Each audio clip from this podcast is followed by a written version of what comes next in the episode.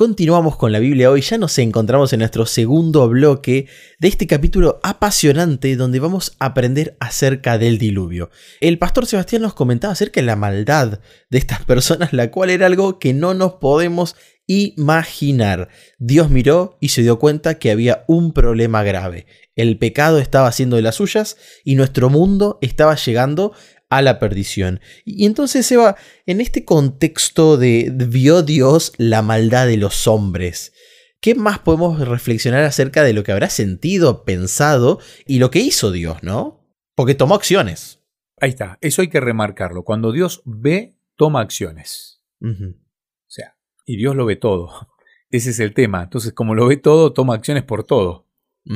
Al ser humano le cuesta entender esto porque nosotros somos de no mirar algunas cuestiones y algunas cuestiones que vemos las tratamos de ignorar. Dios ve y actúa.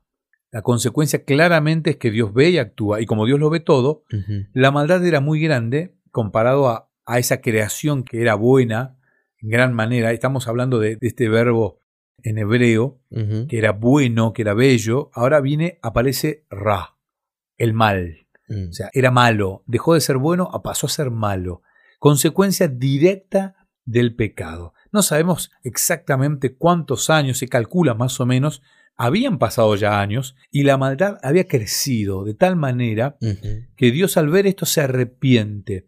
Y acá hay una controversia muy grande, ¿no? Se arrepintió Dios, Dios dejó de amar, ¿qué le pasó a Dios?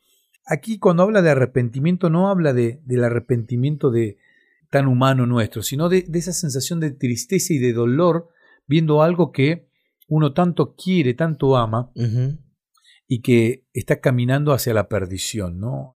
Claramente un padre lo entiende esto, cuando ve a su hijo al que educó de una manera, al que le enseñó, al que lo aconsejó muchas veces por una situación X, y que ante la situación este hijo no toma esa decisión que el padre le, le, enseñó, la decisión que el padre le sugirió.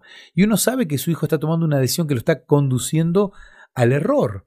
Claro. pero el papá se puede arrepentir, pero nunca en el sentido de arrepentirse de la existencia del hijo. Dios se arrepintió, en realidad le dolió el corazón por tanta maldad.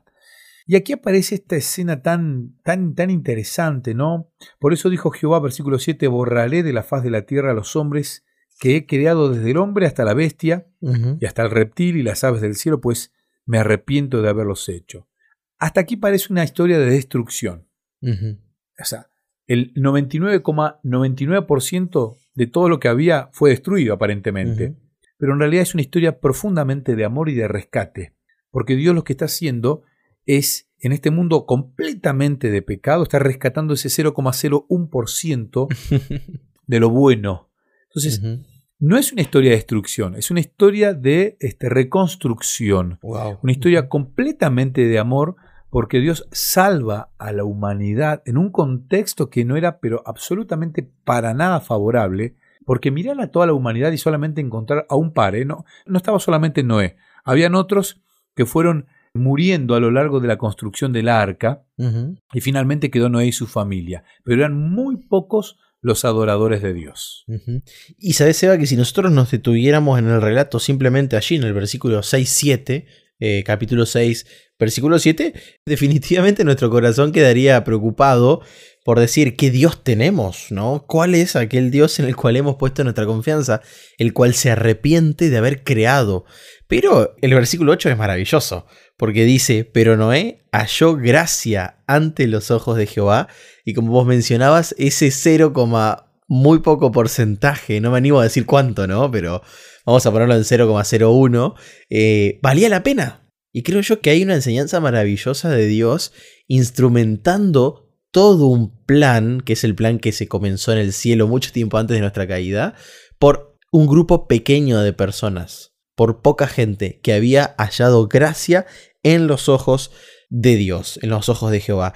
Y Seba, esto de hallar gracia está relacionado con un plan. ¿Cuál fue el plan que le pidió Dios a Noé? Hablamos allí de una preparación, de un arca, pero quizás para los amigos que todavía no han leído esta historia y no conocen, ¿qué podemos comentar acerca de qué significaba esta gracia, no? Porque, a ver, no es que Noé se podía quedar de brazos cruzados porque halló gracia, sino que también tenía que hacer bastantes cosas, ¿no? es interesante porque tal vez esta es la historia más popular de toda la Biblia.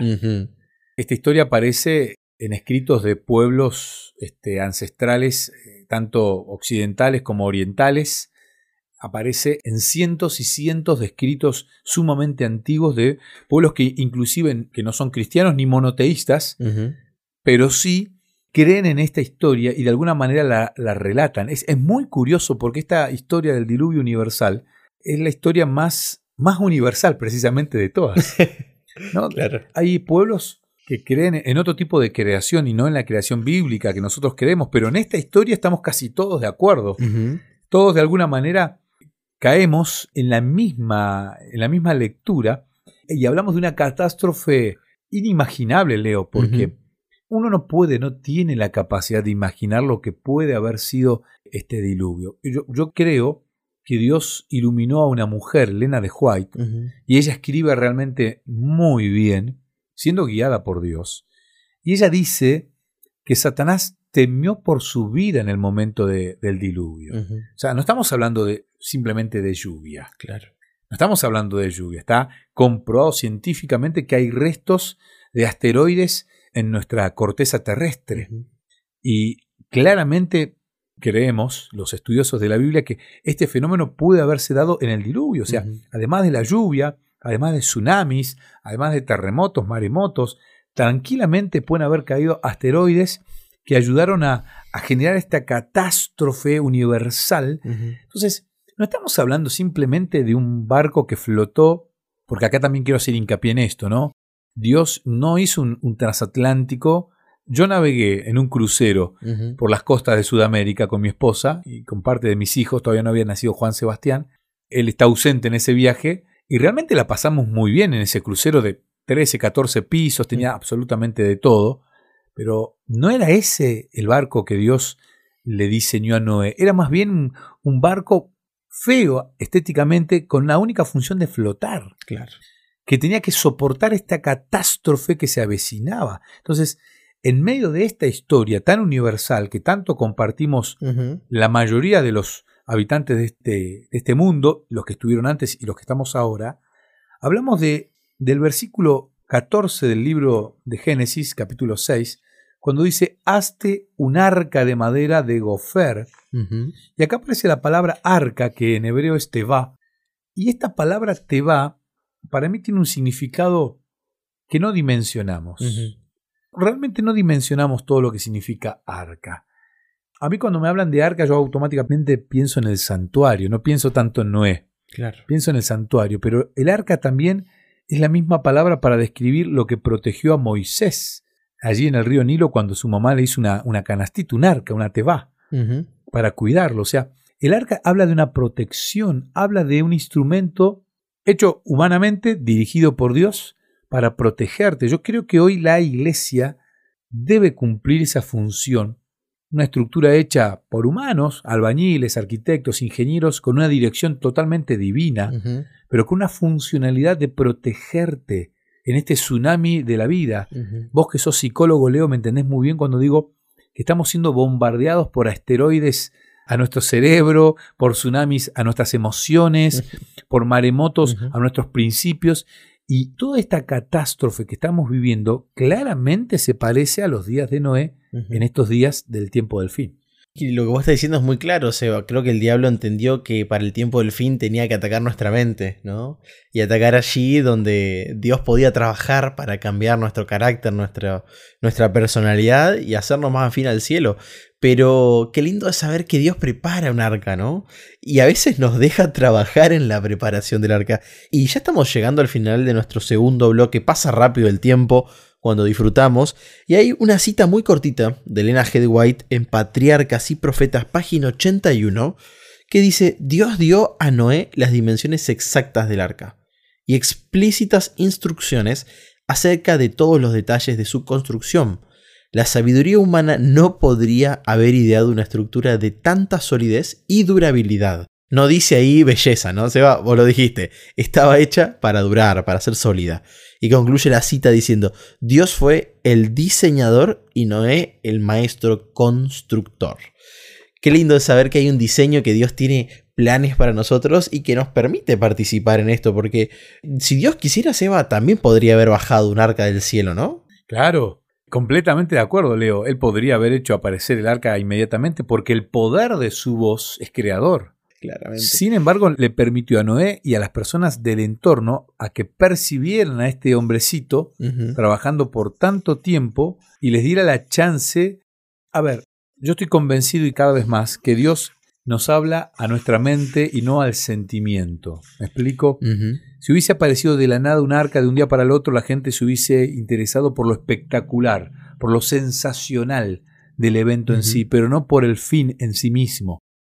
En cambio, aquí Dios no quería obligar a nadie, y los quería invitar al arrepentimiento, porque para ingresar al arca había que arrepentirse. No era simplemente ingresar. Si Dios hubiese hecho aparecer un arca de un día para el otro, milagrosamente, con las dimensiones que el arca tenía, además de los familiares directos de Noé, hubiesen ingresado otros curiosos. Pero Dios no quiere curiosos, quiere creyentes. Claro. Muy bien. Y con eso vamos a cerrar nuestro segundo bloque, pero no te preocupes, ya volvemos para seguir aprendiendo de la Biblia. Ya volvemos. ¿Querés que hablemos un poco más de estos temas? Me encontrás en las redes sociales, en Facebook como Sebastián Martínez, en Instagram como Pastor Sebastián Martínez. Te espero.